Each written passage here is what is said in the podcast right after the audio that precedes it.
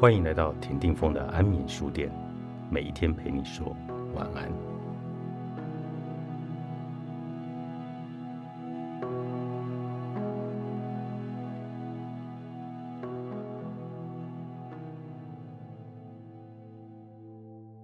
伤痛总是会提醒着我们，人生在世犹如白驹过隙，我们必须好好把握时间。然而，伴随伤痛而来的，也会是一种领悟与自由。你突然明白了什么才是最重要的。你想要把自己的生活过得更好。不过，有时候有些事情真的很难做到，于是焦虑便会趁隙而入。在拥抱各种生命的可能与承担责任和规划未来之间取得平衡，是这趟旅程中最重要的部分。如果你发现自己陷入以下这种状况，也别太压抑。突然想要做出重大的生活改变，因为你现在才知道真正自己想要的是什么。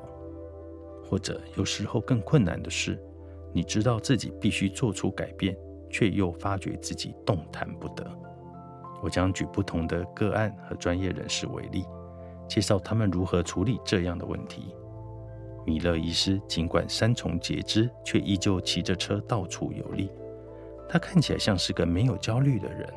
当我问及他是否也感到焦虑时，他说：“我原本想回答没有，但其实我有。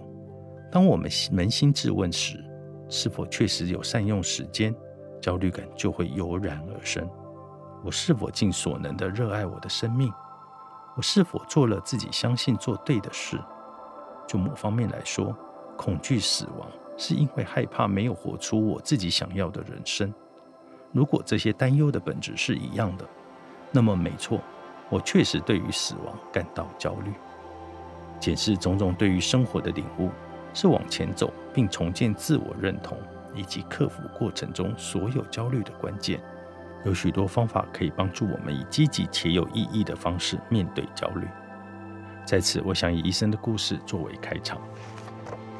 我的经验是，冥想练习很快就会融入我的生活。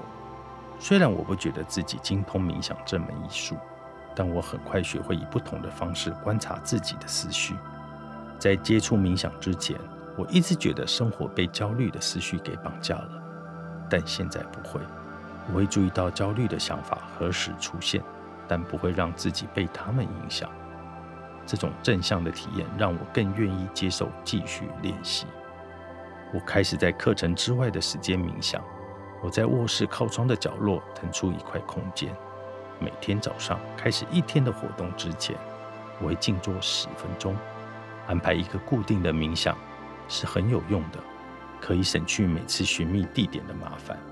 你可以随意选择一个空间，清理家中闲置的房间，稍加装饰。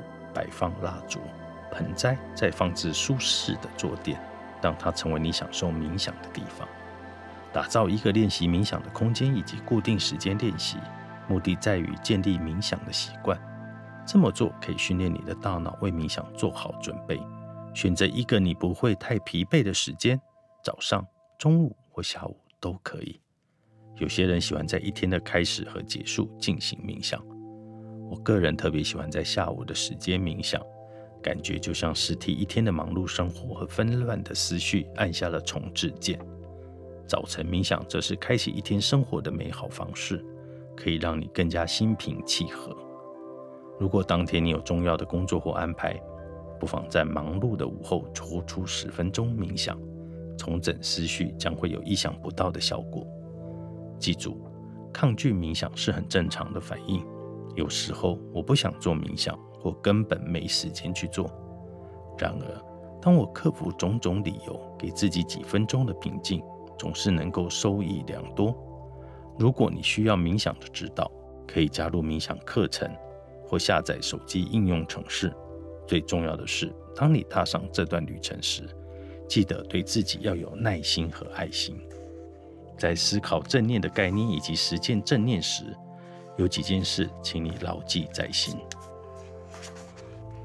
在乔卡巴金在《正念疗愈力》一书中，概述了正念生活的七大态度：不批判、耐心、怀抱初心、信任自己，不强求，接受和放手。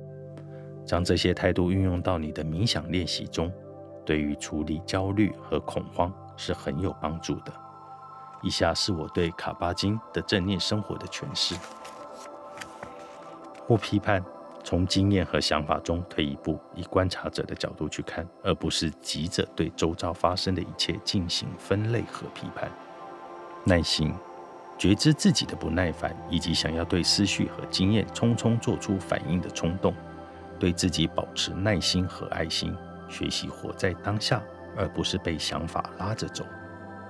怀抱初心，对自己的经验保持更开放的心胸，以新生的视角观看世界，享受午后透进窗子的日光，用孩子一般的好奇心去看待每一次的经历。信任自己，随着冥想的练习逐渐深入。你将对周遭环境和自己的内在智慧更加信任，不强求，采取一种类似无为的态度，这对冥想来说很重要。学习好好存在，而不是一直想着要做什么，你就会开始感受到一个新的平静。接受，愿意接受事物当下的样貌，而不是一直想要去改变它，或者因为它的样貌与你想的不同而感到失望。活在此时此地，不论你有什么感受和经验，保持着同情去接受它。放手，这是减轻痛苦的关键。当我们紧紧抓着某个人事物时，便会产生苦受。我们永远无法真正抓住什么，也无法期待完美的结果。学会对这些期望放手，就有助于修习正念和自在。这七种态度的内涵显然不止于此。但是，当你正在做这些正面练习时，有了这一层的基本理解，对你来说是很有帮助的。当焦虑来临时，克莱尔·毕德威尔·史密斯，商周出版。